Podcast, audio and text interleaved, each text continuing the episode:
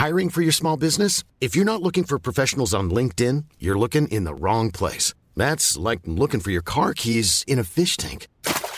LinkedIn helps you hire professionals you can't find anywhere else, even those who aren't actively searching for a new job but might be open to the perfect role. In a given month, over 70% of LinkedIn users don't even visit other leading job sites. So start looking in the right place. With LinkedIn, you can hire professionals like a professional. Post your free job on linkedin.com slash people today.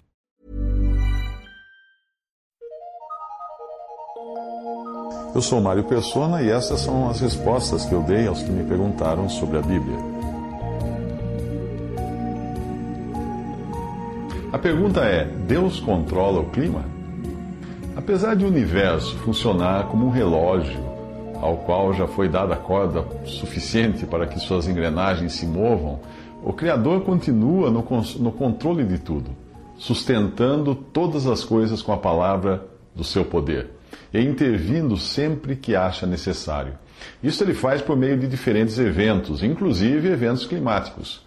Mas nem sempre podemos culpar a Deus pelas instabilidades, pois nós vivemos em um mundo cujas características iniciais foram, por assim dizer, detonadas pelo pecado, e isso inclui a instabilidade climática. Além disso, quem ousaria culpar a Deus que enviou seu filho ao mundo considerando o tratamento que demos a ele quando esteve aqui? Deus hoje poderia muito bem nos dizer: de que vocês estão reclamando? Eu enviei o meu filho e vocês preferiram Barrabás, um ladrão e homicida. As instabilidades climáticas destrutivas nem sempre existiram, mas são consequência do pecado, primeiro dos anjos, que transformaram o universo e a Terra em uma coisa sem forma e vazia e com trevas sobre a face do abismo, como fala em, em Gênesis capítulo 1.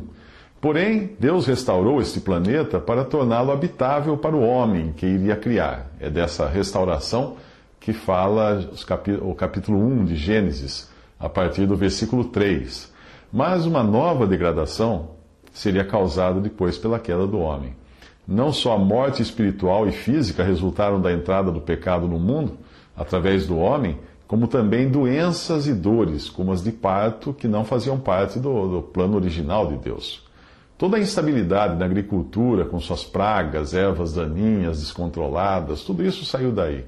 Começou com o pecado do homem.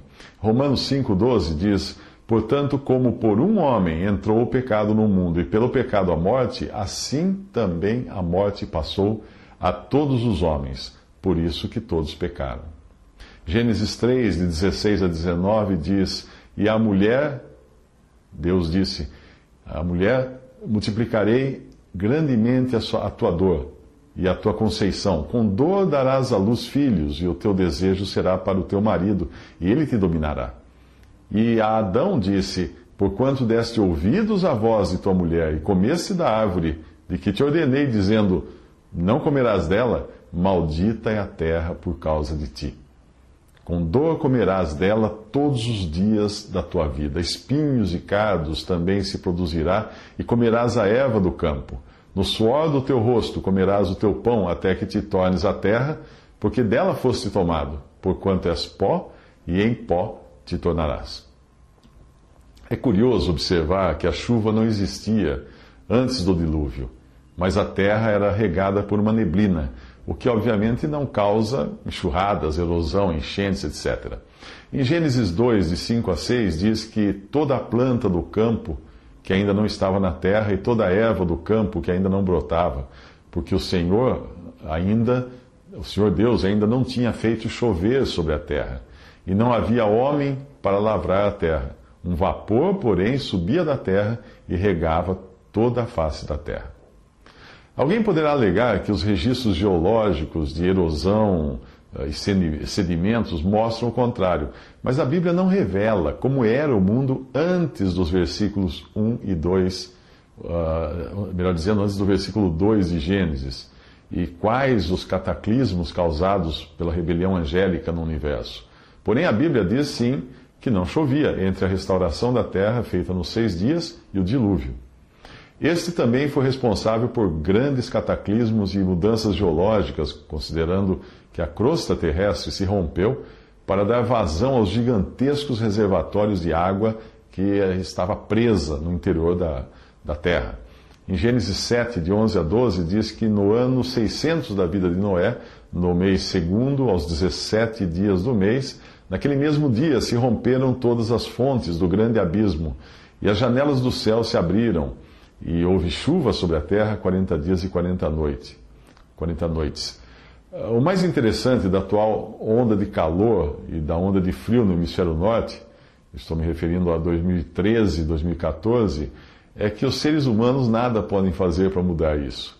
Uh, eles podem remediar aqui e ali, mas se essas coisas passarem dos limites, a humanidade sofrerá grandes danos, como já sofreu no passado, quando secas, enchentes, frios, frios intensos e outros fenômenos climáticos dizimaram populações inteiras. Hoje a tecnologia permite ver ao vivo e em cores estragos causados por enchentes e tsunamis, destruindo cidades inteiras e matando centenas de milhares de pessoas em poucas horas.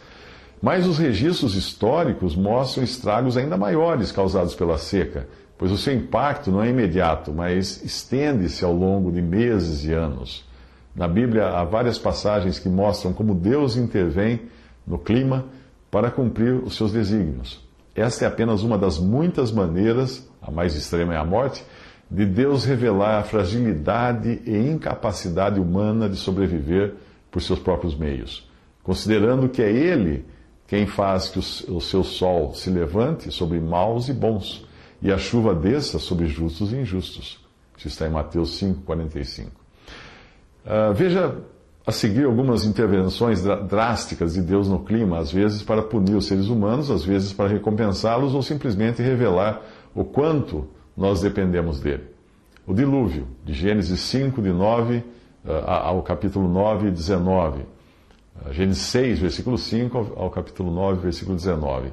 E houve chuva sobre a terra 40 dias e 40 noites, e expirou toda a carne que se movia sobre a terra, tanto de ave, como de gado e de feras, e de todo réptil que se arrasta sobre a terra, e todo homem. Tudo que tinha fôlego de espírito de vida em suas narinas, tudo que havia em terra seca morreu. Outro exemplo, saraiva de fogo, Êxodo 9, 23 a 29. E Moisés estendeu a sua vara para o céu, e o Senhor deu trovões e saraiva, e o fogo corria pela terra.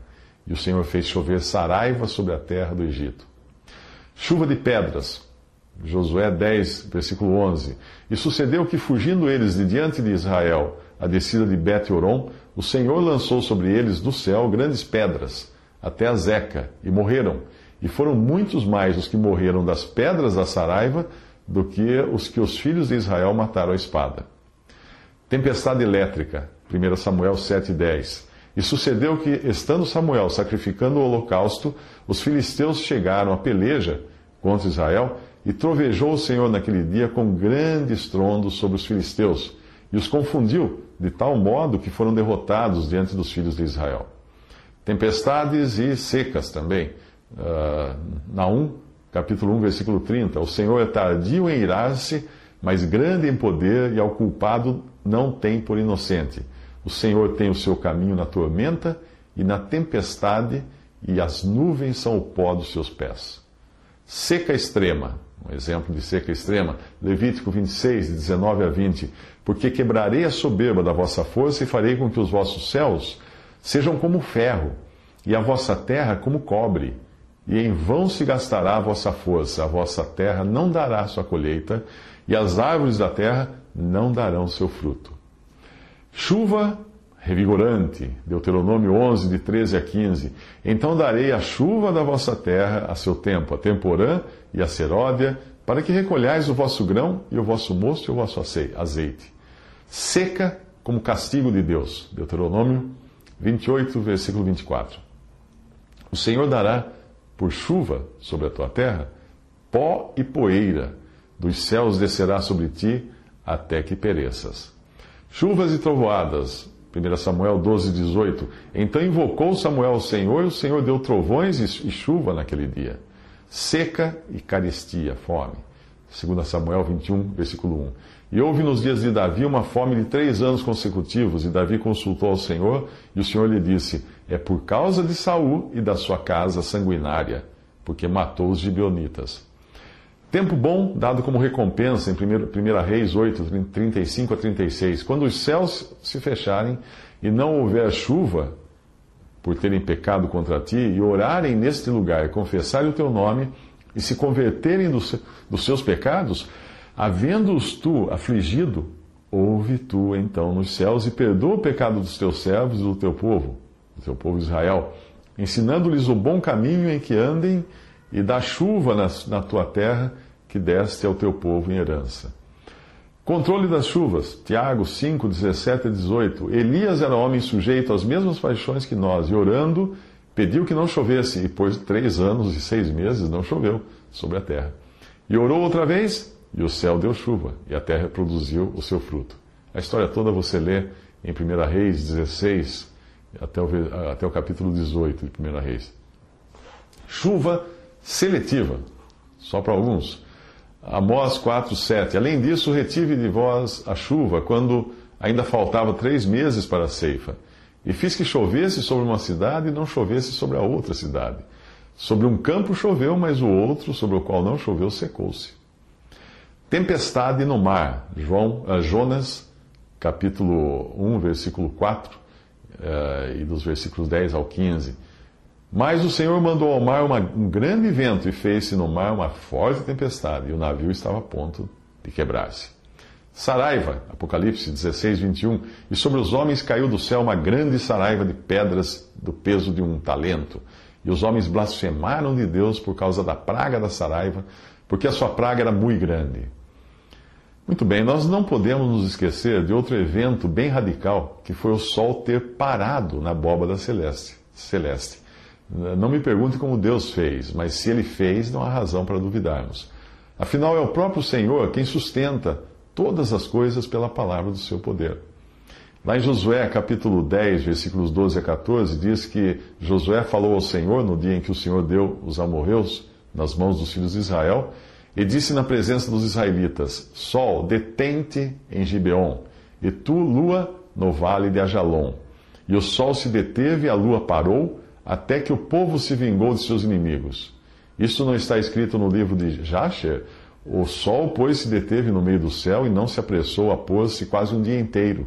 E não houve dia semelhante a este, nem antes, nem depois dele, ouvindo o Senhor assim a voz de um homem, porque o Senhor pelejava por Israel. Em Hebreus capítulo 1, versículo de 1 a 3, diz que, havendo Deus antigamente falado muitas vezes e de muitas maneiras aos pais pelos profetas, a nós falou-nos nesses últimos dias pelo Filho, a quem constituiu herdeiro de tudo, por quem fez também o mundo, o qual, sendo resplendor da sua glória e a expressa imagem da sua pessoa, e sustentando todas as coisas pela palavra do seu poder. Quando Cristo voltar para reinar sobre a terra por mil anos, o clima será perfeito para o homem. Porém, ainda haverá distúrbios climáticos por causa da desobediência. Nesse tempo, os salvos por Cristo nos últimos dois mil anos, que compõem a igreja, que é o seu corpo, estarão já ressuscitados e reinando com Cristo a partir do céu, enquanto a terra será habitada por seres humanos, judeus e gentios, ainda em seus corpos naturais, porém imunes aos ataques de Satanás e beneficiados pela cura garantida de suas enfermidades, como eram beneficiados aqueles que há dois mil anos encontravam-se com Jesus. Este versículo nos fala desse tempo e da consequência de alguns povos faltarem à adoração que será centralizada em Jerusalém. É a falta de chuva é o que acontecerá em Zacarias 14, 17. E acontecerá que, se alguma das famílias da terra não subir a Jerusalém para adorar o rei, o Senhor dos Exércitos não virá sobre ela a chuva, não trará sobre ela a chuva. Mas nenhum evento atmosférico, geológico ou sideral se compara ao que aconteceu há dois mil anos, quando Jesus esteve pregado na cruz e por três horas aquele que é a luz do mundo experimentou as trevas absolutas da ausência de Deus, numa antevisão do que será o juízo eterno para os incrédulos. Lucas 23, 44 diz. E era já quase a hora sexta. E houve trevas em toda a terra, até a hora nona, escurecendo-se o sol. De nada adiantará conhecer todas essas passagens e até acreditar que Deus controla os elementos sem se preparar para a eternidade. Portanto, se você quiser um dia estar acima de todos os inconvenientes que o pecado trouxe ao mundo, como clima caótico, doenças e morte, é necessário crer no Filho de Deus, Jesus, e reconhecer que na cruz ele sofreu e morreu pelos pecados daqueles que nele creem. Só para estes é que Deus promete clima bom, bom tempo na eternidade.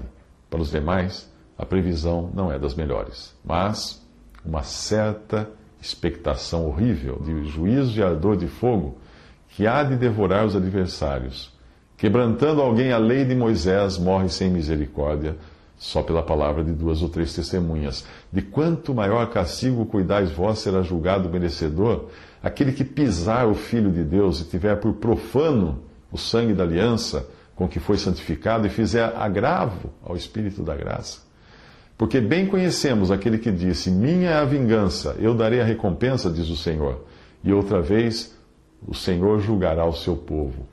Horrenda coisa é cair nas mãos do Deus vivo. Isso está em Hebreus capítulo 20, dos versículos 27 a 31. Em Lucas 21, 25 a 27, diz que haverá sinais no sol e na lua e nas estrelas e na terra, angústia das nações em perplexidade pelo bramido do mar e das ondas. Homens desmaiando de terror na expectação das coisas que sobrevirão ao mundo, porquanto as virtudes do céu serão abaladas. E então virão, verão vir o Filho do Homem numa nuvem com grande poder e grande glória. Você não acreditou em nada do que leu até aqui e está lendo com um sorriso de incredulidade, escárnio em seus lábios? Tudo bem, a palavra de Deus já previa isso e ela diz que nos últimos dias virão escarnecedores andando segundo as suas próprias concupiscências e dizendo onde está a promessa da sua vinda, porque desde que os pais permaneceram, desde que os pais dormiram, Todas as coisas permanecem como desde o princípio da criação. Eles voluntariamente ignoram isto, que pela palavra de Deus, já desde a antiguidade, existiram os céus e a terra, que foi tirada da água, e no meio da água subsiste, pelas quais coisas pereceu o mundo de então, coberto com as águas do dilúvio. Mas os céus e a terra, que agora existem, pela mesma palavra se reservam como tesouro e se guardam para o fogo até o dia do juízo e da perdição dos homens ímpios. Mas, amados, não, ignoreis uma coisa: que um dia para o Senhor é como mil anos, mil anos como um dia. O Senhor não retarda a sua promessa, ainda que alguns a tenham por tardia, mas Ele é longânimo para conosco, paciente, não querendo que alguns se percam, senão que todos venham arrepender-se. Mas o dia do Senhor virá como ladrão de noite, no qual os céus passarão com grande estrondo, e os elementos ardendo se desfarão, e a terra e as obras que nela há se queimarão. Havendo, pois, de perecer todas estas coisas, que pessoas vos convém ser em santo trato e piedade, aguardando e apressando-vos para a vinda do dia de Deus, em que os céus em fogo se desfarão, e os elementos ardendo se fundirão? Mas nós, segundo a sua promessa, aguardamos novos céus e nova terra em que habita a justiça. Por isso, amados, aguardando estas coisas, procurai que dele sejais achados imaculados e irrepreensíveis e em paz. Essa é a palavra de Deus. Você encontra essas promessas maravilhosas, tanto aquelas que são para temor dos incrédulos, como aquelas que são da alegria para os que creem. Você encontra em 1 Pedro, capítulo 3, versículos de 3 a 14.